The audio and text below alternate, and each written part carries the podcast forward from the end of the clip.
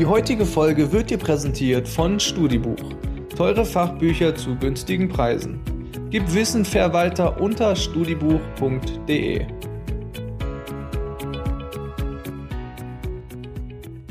Richtig geiler Scheiß, womit ich mir bei der Arbeit inkognito einen reinstellen kann. Das gilt natürlich vor allem für die heutige Folge, aber ich muss ehrlich sagen, dieses Zitat habe ich geklaut von der Frau, mit der ich mich heute unterhalten darf. Ich löse später noch auf, was sich dahinter verbirgt. Jetzt freue ich mich aber erstmal auf Johanna Kerschbaumer, die vielen von euch als die Hanna vom Bachelor bekannt sein dürfte. Sie war im Frühjahr diesen Jahres Teil der, naja, ich finde eigentlich besten Staffel, die uns RTL jemals geschenkt hat. Sie ist aber noch so viel mehr als das, weshalb wir sie auch unbedingt heute einladen wollten, um euch daran teilhaben zu lassen. Normalerweise starten wir ja in unsere Gespräche immer mit so einer schnellen Fragerunde und als ich die Aufnahme dann angehört habe, mussten wir leider feststellen, dass alles drauf war, bis auf diese fünf schnellen Fragen. Dabei waren die Antworten echt gut, bin echt ein bisschen traurig. Was glaubt ihr, was in Hannas Augen das meist unterschätzte Tier ist? Richtig, der Esel. Naja, sei es drum. Die wichtigsten Dinge sind drauf. Hannas perfektes Date besteht laut eigener Aussage aus Späti und einem Bier. Sympathisch, oder? Daran muss ich natürlich direkt anknüpfen und sie auf das erste Date mit dem Ex-Bachelor Nico ansprechen. Da starten wir jetzt auch und äh, ich wünsche gute Unterhaltung. Und nochmal sorry für den kleinen Delay. Ihr könnt mir glauben, alles, was ihr wissen wollt, ist drauf. Viel Spaß. Ja, du musstest mal ganz schön lange auf dein erstes Date warten. Du meinst beim Waschbad? ja, dann aber richtig dekadent. So essen wie eine Königin und Kaiser mit Verkleidung. Äh, wir sprechen natürlich ganz viel heute über den, den Bachelor, aber wie blickst du gerade so auf dieses Date zurück? Es war wahnsinnig witzig. Also ich war wirklich glücklich, dass ich dieses Date hatte, weil ich mit Nico so unfassbar viel lachen konnte. Weil es ist natürlich ein eher unnormales Date. Und deswegen war ich aber nur froh, mal so ein Date gehabt zu haben und natürlich mit den ganzen Kostümen. Und das war, das war super. Und das Witzige war auch in diesem Kleid, das war ja so ultra eng. Ich konnte ja überhaupt nicht atmen. Das war einfach nur irre. Und ich glaube, deswegen war ich auch on top noch gackeriger als sonst, weil ich einfach äh, eine begrenzte Luftzufuhr hatte im Moment. Also doch, das war, war ein gutes äh, Date, auch wenn es ein bisschen spät gekommen ist, es war ein gutes Date. Ja, ist auch schwierig dann, wenn äh, irgendwie Essen und sowas noch ansteht, oder? Bei mir ist zum Beispiel so, ich habe immer permanent Angst, dass mir irgendwas zwischen den Zehen hängt dann. Und das ist ultra unangenehm, weil du hast dann irgendwie auch keinen Spiegel und Gott sei Dank saß er sieben Meter weit weg.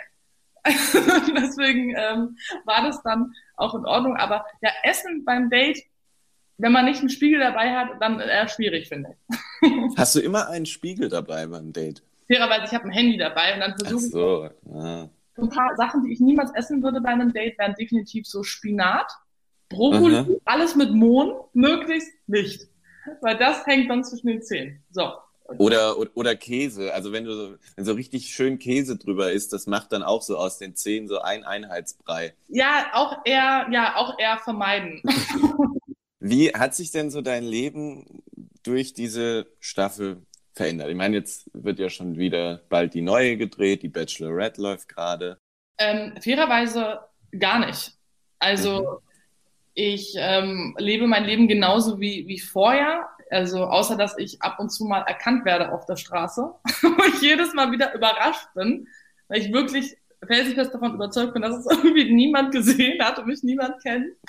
Ähm, aber sonst ist mein Leben eigentlich wie vorher. Also eigentlich es hat sich wirklich sehr wenig verändert. Ich muss ehrlich sagen, äh, bis ich dich so äh, das erste Mal bewusst wahrgenommen habe, also in der Staffel dann auch mit den Mädels oder Nico hab reden hören, das hat eine Zeit gedauert. Hattest du da zu Beginn Respekt oder zu viel Respekt vielleicht? Vor, vor was genau? vor, diese, vor dieser Staffel, vor dem, was da auf dich zukommt. Das ist ja irgendwo auch so ein riesiges persönliches Experiment, das man da eingeht. Ähm, ähm, oder hat dich RTL am Anfang einfach nicht so viel reingeschnitten? Also wir sind ja alle, also das muss man ja nicht vergessen, das ist ja eine Fernsehshow und wir sind ja alle die ganze Zeit präsent. Und nicht, man sieht ja nicht alle Szenen, sonst äh, würden man ja wirklich 24-7 äh, einen individuellen Livestream brauchen. Das heißt, äh, jeder hat so seine Sequenzen und es ist natürlich dann eine Frage, ob man reingeschnitten wird oder nicht ich habe mich vorher, ich habe noch nie eine Staffel vorher geguckt. Also ich bin da, ich hatte keine Ahnung, was mich da eigentlich erwartet. Und deswegen, ja, ich, ich war ganz süß, weil die Mädels mir dann immer vor Ort erklären mussten, was eigentlich was bedeutet. Also dann meinten die, ja, es gibt noch sowas wie eine gelbe oder wie eine weiße Rose und das bedeutet dann dies. Und die mussten mich dann richtig aufklären, weil ich einfach dachte, das ist ein riesiges Abenteuer. Also, also im Best Case gehe ich mit äh, der Liebe meines Lebens nach Hause und im Worst Case habe ich einfach nur eine Bombenzeit gehabt. So, und das war mein Mindset. Warst du denn eigentlich so ein bisschen enttäuscht, dass ihr nur in Deutschland geblieben seid? Gar nicht. Nie, null.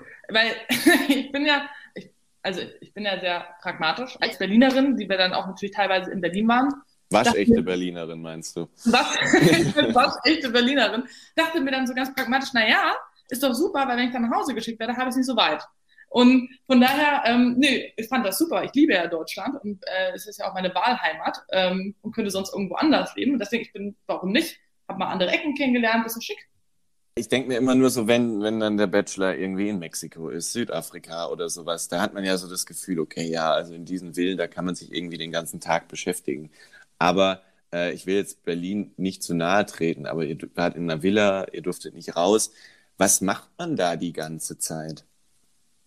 Naja, man macht eigentlich genau das, was man da auch gesehen hat. Also wir hingen da zusammen rum, wir haben gespielt, wir haben was getrunken, wir waren im Jacuzzi, wir waren mal in der Sauna. Ähm, da, genau das macht man da. Ich hatte meine Yogamatte noch dabei. Ich hatte ja die, die man ganz am Anfang in der ersten Szene gesehen hatte, die ist ja wirklich meine Yogamatte. Die hat Nico natürlich auch nicht behalten dürfen. Das ist meine. und die ist dann auch in die Villa mit eingezogen. Dann habe ich halt dann Yoga gemacht, die Mädels haben Sport gemacht und dann meditiert. Und also da ist schon, also gerade wenn man so viele Mädels auf einem Haufen ist, da hat man schon viel zu tun. Aber ihr seid ja dann in die Berge umgezogen und dann wurde ja auch die Stimmung so ein bisschen, naja, aufgeheizter. Naja, dann wird es natürlich auch emotionaler, weil Natürlich verbringt man dann mehr Zeit mit Nico, man verbringt mehr mit Zeit mit den Mädels, man macht sich mehr Gedanken und ja. Wann ja. ging das bei dir los, dass du das erste Mal, ich meine, du hast gesagt, du hast vorher diese Staffel eigentlich, oder du hast vorher keinen Bezug zum Bachelor gehabt. Wann ging das los, dass du dir so richtig so Gedanken gemacht hast, okay, ich, ich stecke hier gerade in was drin, äh, da, da passiert gerade was, auch mit mir so? Ich glaube, das war der Moment, wo ich, ähm, wo ich mit Nico so diesen übelsten Lachflash bekommen habe. Also ungefähr fünfte, fünfte Nacht. Ja, mit Nico verstehst du dich ja, glaube ich, auch jetzt noch relativ gut. Darf man ja, glaube ich, erzählen, dass ihr im Urlaub gemeinsam wart auf Ibiza. Genau, wir verstehen uns wirklich hervorragend. Also ich verstehe mich nicht nur mit Michelle super, sondern auch eben mit Nico und das ist halt super angenehm. Weil wir haben natürlich jetzt auch eine krasse Zeit durchgemacht und jetzt ja, haben wir einfach nur auch Spaß äh, im Privatleben, wenn man so möchte. Kann man das so schnell ablegen? Ich meine, gut, zwischen der Ausstrahlung, zwischen dem Dreh, da, da vergeht ja sehr viel Zeit, aber so kann man da komplett emotionsfrei in Urlaub gehen, so zu dritt? Doch, also er hat sich für Michelle entschieden und es war auch eine gute Wahl. Die passen hervorragend zusammen, die sind super süß. Und dann ist das auch in Ordnung. Dann ist das äh, fein, dann macht man da einen Haken dran, da sind da keine gemischten oder bösen Gefühle, sondern man freut sich einfach nur für die beiden. Und dann ist auch gut. Aber ja nicht sofort, ne? Er hat im Halbfinale gab es für Michelle keine Rose, dann hat er sie zurückgeholt, um ja. ihr dann wiederum nicht die letzte Rose zu geben. Jetzt sind die beiden doch zusammengekommen. Liebe auf Umwegen. Ja, das aber hat dich das nicht überrascht? Also da, war, warst du dir schon sicher, dass, dass es genau so läuft? Oder ich meine. Nee, nee, nee, nee, natürlich nicht. Also wer, wer kann sich denn da sicher sein, gerade als Außenstehender? Aber ich kann mir halt vorstellen, für Nico war es natürlich bestimmt sehr, sehr, sehr schwer, klar, wenn man sich dann umentscheidet und sich nicht sicher ist, es kann halt in so einer Extremsituation natürlich auch passieren. Und deswegen umso schöner, dass sie sich auf diesem Weg gefunden haben. Und deswegen glaube ich auch, dass es gerade deswegen besonders lange halten wird. Aber als du das das erste Mal erfahren hast, so wie das quasi lief, du kennst die Menschen, also war das nicht irgendwie, dass du gedacht hast, oh Gott, wenn das jetzt ausgestrahlt wird? Ich habe das ja dann auch das erste Mal gesehen und ich hatte eigentlich nur Tränen in den Augen, weil ich gesehen habe, wie sehr Michelle gelitten hat. Und da ich ein sehr empathischer Mensch bin und mich unglaublich schätze, tat ja. es mir einfach sehr weh. Und da waren eher meine Gedanken. Hattest du denn äh, Kontakt nach der Staffel dann irgendwie direkt, dass du, dass du irgendwie schon vorab wusstest, okay, was passiert da jetzt? Oder ähm, hattet ihr dann erstmal, als die Staffel durch war, erstmal gar nicht so viel Kontakt? Ja, genau. Ich und Michelle. Mhm. Michelle und ich. So. ähm, als es dann alles vorbei war, ähm, und dann hat man geschrieben, dann hat man geguckt, okay, wie ist es denn jetzt im wahren Leben? In Anführungszeichen, wenn man nicht Kameras auf uns gerichtet sind. Und dann, ähm, ja, hat man geguckt, passt es auch Jetzt noch. Bereust du denn im Nachhinein irgendwas? Nee, eigentlich nicht. Also, du vielleicht irgendwie gerne getan hättest, aber nicht, nicht getan hast, früher auf Nico zuzugehen oder sowas? Nee, ganz und gar nicht. Also ich finde, es ist ähm, absolut so gelaufen, wie ich auch bin. Das habe ich mir eben auch geschworen, dass ich nicht am Ende mir das angucke und denke, oh mein Gott, ich habe mich so verstellt. Weil das bin gar nicht ich und mich dann dafür schäme zum Beispiel. Sondern nee, ich bin halt genauso, wie ich bin. Und das, was man da gesehen hat, war so. Und deswegen, äh, nö, war alles gut, genauso wie es war. Ich glaube, das ist euch allen relativ gut gelungen. Ich hatte wenige Momente, wo ich jemanden aus der Staffel irgendwie unsympathisch fand. Auch irgendwie, selbst bei Nico, also dieses Gefühlschaos, ich, ich, ich habe ihm das schon abgenommen. Also ich glaube, mhm. das war so eine der Stärken. Und was mich beim Wiedersehen echt überrascht hat, waren deine Haare. Du warst immer braunhaarig. Bist du heute auch noch. Ich ähm, bin heute auch noch brünett. Ja, das hatte sehr, sehr pragmatische Gründe. Ich hatte ja meine Haare, also ich bin ja naturbrünett und dann hat man die Söhne geschlossen und meine Ansätze waren nach dieser ganzen Zeit so unglaublich rausgewachsen. Ich sah nicht sehr angenehm aus. Und dann dachte ich mir einfach, nee, ich gehe in den Drogeriemarkt, wo mir eine schöne brünette Haarfarbe und klatsche es rüber, dass ich wenigstens halb, halbwegs ansehnlich aussehe. Also das ist auch so verrückt. Ich bin mal gespannt, wie ich da mal in ein paar Jahren drüber reden werde, dass wir nicht zum Friseur durften. Das finde ich schon, finde ich schon witzig. Also ja. ähm, das mussten ja dann auch alle kollektiv mitziehen. Also so, so mal so ein unfrisiertes Land zu sehen, war schon, war schon nett. Als du das erste Mal beim Bachelor so richtig in Erscheinung getreten bist, hat man was über deine Kindheit erfahren. Das mhm. sicherlich nicht so leicht war, so offen anzusprechen.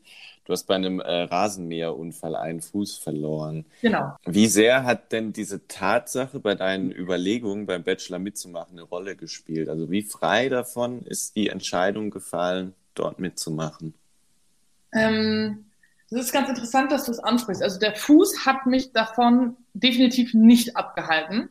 Früher, und deswegen musste da ab und zu drüber nachdenken, früher dachte ich immer, ich kann das alles nicht machen aufgrund meiner Behinderung. Mhm. Da war ich felsenfest überzeugt. Das war natürlich auch noch ein bisschen eine andere Zeit, wenn man mal zurückdenkt. Aber ich dachte immer, das ist, dass es einfach nicht möglich ist. Und also als ich mich beworben habe, das war ein Nullthema. Es war einfach absolut nicht relevant. Ich meine, du musstest ja nach diesem Unfall wieder laufen lernen. Du warst, glaube ich, auch eine Zeit lang im Rollstuhl. Äh, welche Erinnerung hast du an diese Zeit? Du warst ja noch sehr klein, vier Jahre, glaube ich. Genau. Ich weiß relativ wenig. Also vom Unfall selbst weiß ich zum Beispiel gar nichts mehr, aber ich habe so natürlich so, so Blitzerinnerungen, wenn ich will ich so sagen, wie ich eben mhm. mich wieder aufkämpfen musste, wo ich noch meinen Papa angebettelt habe, dass ich bitte in den Rollstuhl bleiben darf, weil ich wollte nicht wieder laufen, aber das war natürlich mit Schmerzen verbunden. Und, ja. Und Kinder sind ja teilweise auch grausam. Und da brauchte ich auch für mich so eine Zeit, um das, um einfach so selbstbewusst zu werden, wie ich es heute bin zeigt da die Gesellschaft in solchen Momenten, in dieser Zeit danach dann auch mal so eine, so eine hässliche Seite, wenn man äh, auf diese Behinderung reduziert wird äh, oder sogar wegen ihr diskriminiert wird? Inwiefern? Also gerade so, ähm, ich schätze mal, Kinder können damit schwer, also können, können damit schwer äh, umgehen, was sie da, wenn sie dir da irgendwas an den Kopf klatschen oder nicht mhm. ausschließen, was das mit einem macht. Naja, also man denkt halt, man gehört nicht hierhin, man wünscht sich, es wäre anders, weil gerade auch als, als Teenager ähm, ist man noch nicht sehr selbstsicher, man ist so am, am ich weiß, glaube ich, am, wie kann man das sagen, so man ist noch nicht im Rein mit seinem Körper und mit seinem Körpergefühl. Und wenn man dann auf etwas reduziert wird, wie zum Beispiel einen fehlenden Fuß, dann ist es noch schwieriger, dieses Körpergefühl zu finden und dieses Selbstbewusstsein. Ähm, und dann hatte ich natürlich unglaublich mit zu hadern. Ich hatte natürlich auch Dates, wo auch ein Mann gesagt hat, kann ja keine High Heels tragen, das findet er unsexy und dies und das und jenes. Also es gibt das ja heute auch noch und da braucht man einfach nur ein gesundes Selbstbewusstsein, um dann drüber zu stehen, um zu wissen, okay, das ist einfach nur ein Arsch. also das, mhm. ähm, das sollte sich keiner äh, anhören müssen, weil es absolut irrelevant ist, ob man Frau High Heels trägt oder nicht. Und ich hatte einfach das Glück, eigentlich, dass, ähm, dass ich meine Eltern an meiner Seite hatte, meine ganze Kindheit und meine Teenagerjahren, die mir eigentlich immer eingetrichtert haben, dass ich gut bin, wie ich bin und dass ich alles machen kann wie andere Kinder auch. Und die haben quasi an der anderen Front dagegen gearbeitet. Und ich glaube, auch durch die bin ich heute so geworden, wie ich heute so bin. Also würdest du sagen, deine Eltern, die dich da äh, auch in, mit Sicherheit nicht leichten Zeiten durchgeführt haben, weil ich meine, es ist ja äh, auch ganz grundsätzlich eine schwierige Zeit, sage ich mal, die kommt diese Jahre, also keine Ahnung, 16, 18, 20 mhm. und sowas. So, man hat ja ständig irgendwie Dinge, die, die einen irgendwie unzufrieden sein lassen. So, ähm, äh, wann, wann konntest du das so richtig bewusst ablegen, dass du gesagt hast, okay, mir ist das egal, ich kann das gut einordnen, wenn, wenn Menschen so eine Scheiße von sich äh, absondern und äh, gehe da trotzdem straight durch und weiß aber auch ganz genau, das wusstest du ja wahrscheinlich, okay, beim, beim Bachelor wird das jetzt wahrscheinlich irgendwann Thema sein, wenn ich äh, entsprechend weit komme. Ja, ähm, also ich glaube, ich habe angefangen, das komplett abzulegen mit 20ern. Also das war, das ist eigentlich noch gar nicht so lange her, wo ich dann komplett gesagt habe, es ist mir egal, wenn mich Leute anstarren, es ist mir egal, ähm, wenn ich irgendwelche negativen Kommentare bekomme, es ist, es ist mir egal. Weil ich ja einfach nur mhm. wusste, was ich bin und wer ich bin und dass ich mich darauf eben nicht reduzieren muss. Und eben aus dieser Kraft daraus habe ich auch damals dann äh, angefangen, Instagram zu machen. Dieser, dieser Satz ist ja immer relativ einfach gesagt, aber dass man diese, diesen Status auch erreichen kann, wollte ich eben dieses Medium auch dafür verwenden. Und das auch bis heute. Also ich, ich freue mich, dass mich äh, unglaublich viele Leute auch angeschrieben haben während der Staffel und die sich einfach gefreut haben. Und das fand ich einfach unglaublich schön. Wird man denn durch diese Erfahrung auch zu dem zielstrebigen Menschen, der du mittlerweile bist? Also bedingt das eine das andere unmittelbar nach dem Motto, den zeige ich es jetzt? Ähm, das, ist, das ist eine sehr, sehr gute Frage. Das weiß ich ehrlich gesagt nicht. Ich war schon immer ein sehr ehrgeiziger Mensch und hatte Ziele und Visionen. Also ich habe ja Wirtschaftspsychologie studiert und habe einen Bachelor, mein Master gemacht und habe dann angefangen äh, bei Daimler zu arbeiten und dann bei Anhäuser Busch, also richtig schön Bier und Autos ist mein Hintergrund. Und ähm, und dann habe ich 26 Jahre selbstständig gemacht. Und so, das hat sich so ein bisschen durch mein Leben gezogen, dass ich irgendwas irgendwie gesehen habe, wo ich nicht zufrieden war und mir dachte, okay, ich mache das jetzt. Ich ziehe das jetzt durch, einfach mache. Genau, wie beim Bachelor auch. Wir sind ja mittlerweile in einem Alter, in dem man Leute, die man früher kannte oder bisher noch gar nicht kennt, erstmal auf LinkedIn stalkt. Das ja. habe ich mit dir natürlich auch gemacht. Machst du sowas auch? Wenn mich jemand interessiert, dann gucke ich schon auf LinkedIn und Xing, ja. Ja, ich habe auch eine Freundin, die ist Personalerin, die sagt auch mal, ich müsste da viel mehr machen und sowas. Aber irgendwie, oh, ich, so, so, so businessmäßig sowas rauszuposten, ich, ich habe es noch nicht so raus. Egal, ich habe das bei dir gemacht und ich würde sagen, äh, äh, man kann da trotzdem was erkennen. Du hast nicht nur einen Masterabschluss im Ausland in Barcelona gemacht, mhm. sondern, wie du gesagt hast, du hast dich selbstständig gemacht, ein eigenes Unternehmen äh, gegründet. Äh, bevor wir noch kurz über dieses Unternehmen sprechen, äh, wie würde sich denn die Unternehmerin Hanna von der Bachelor-Kandidatin Hanna unterscheiden? Also, ich glaube, das sind zwei Menschen. Also, es gibt äh, die Business Hanna und es gibt die, die Freizeit Hanna. Und die Freizeit Hanna ist sehr locker und spaßig und ja, äh, lebensfroh. Also, das bin ich auch als Unternehmerin. Aber die Unternehmerin Hanna ist natürlich eine Unternehmerin. Also, sehr ambitioniert. Ich arbeite viel. Das mache ich die meiste Zeit. Ich bin immer am Arbeiten immer im Büro und bin zielstrebig und ich glaube dann auch so in Verhandlungen und so natürlich härter als die Freizeithanna. Okay. Wie, wie schnell kannst du switchen? Oh, unglaublich schnell. Kommt ganz drauf an, äh, mit wem ich zum Beispiel telefoniere. Da ist der Ton ein ganz anderer. also das bin ja immer noch ich. Das darf man ja nicht vergessen. Also das ist ja. einfach eine andere Seite. Und in der Geschäftswelt hat sich eben auch bewährt. Natürlich muss man muss sich selbst sein, aber man muss halt teilweise auch leider noch sich behaupten, auch als Frau. Und gerade ähm, dann hilft es natürlich ungemein, wenn man natürlich eine gewisse ambitionierte ähm, Seite hat. Mhm. Hanna und Paulas heißt euer Unternehmen. Das ist richtig. Ihr macht Weinaufstriche. Und Wein gibt es mittlerweile auch, habe ich gesehen im Shop. Ne? Genau, es gibt Wein ähm, Wein. Und zu den Weinaufstrichen habe ich eben jene tolle Definition vom Anfang äh, gefunden. Ihr habt einen schönen Bag, wo drauf steht, richtig geiler Scheiß, womit ich mir bei der Arbeit inkognito einen reinstellen kann. Das sind Weinaufstriche. ähm, was ja. es denn außerdem dazu äh, zu sagen zu eurem Unternehmen? Naja, also das wurde in sehr, sehr jungen Jahren gegründet. Also mit, äh, mit 26 Jahren haben wir das gegründet.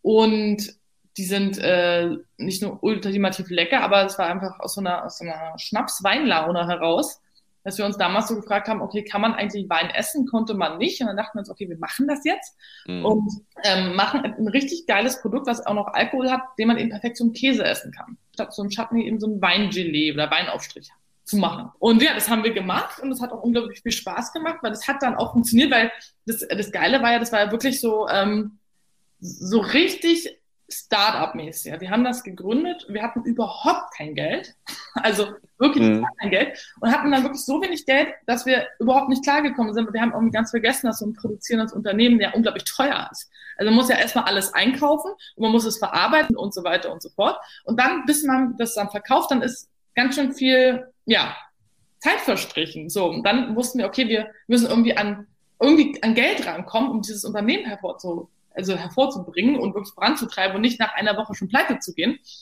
Also haben wir uns auf so Märkte gestellt.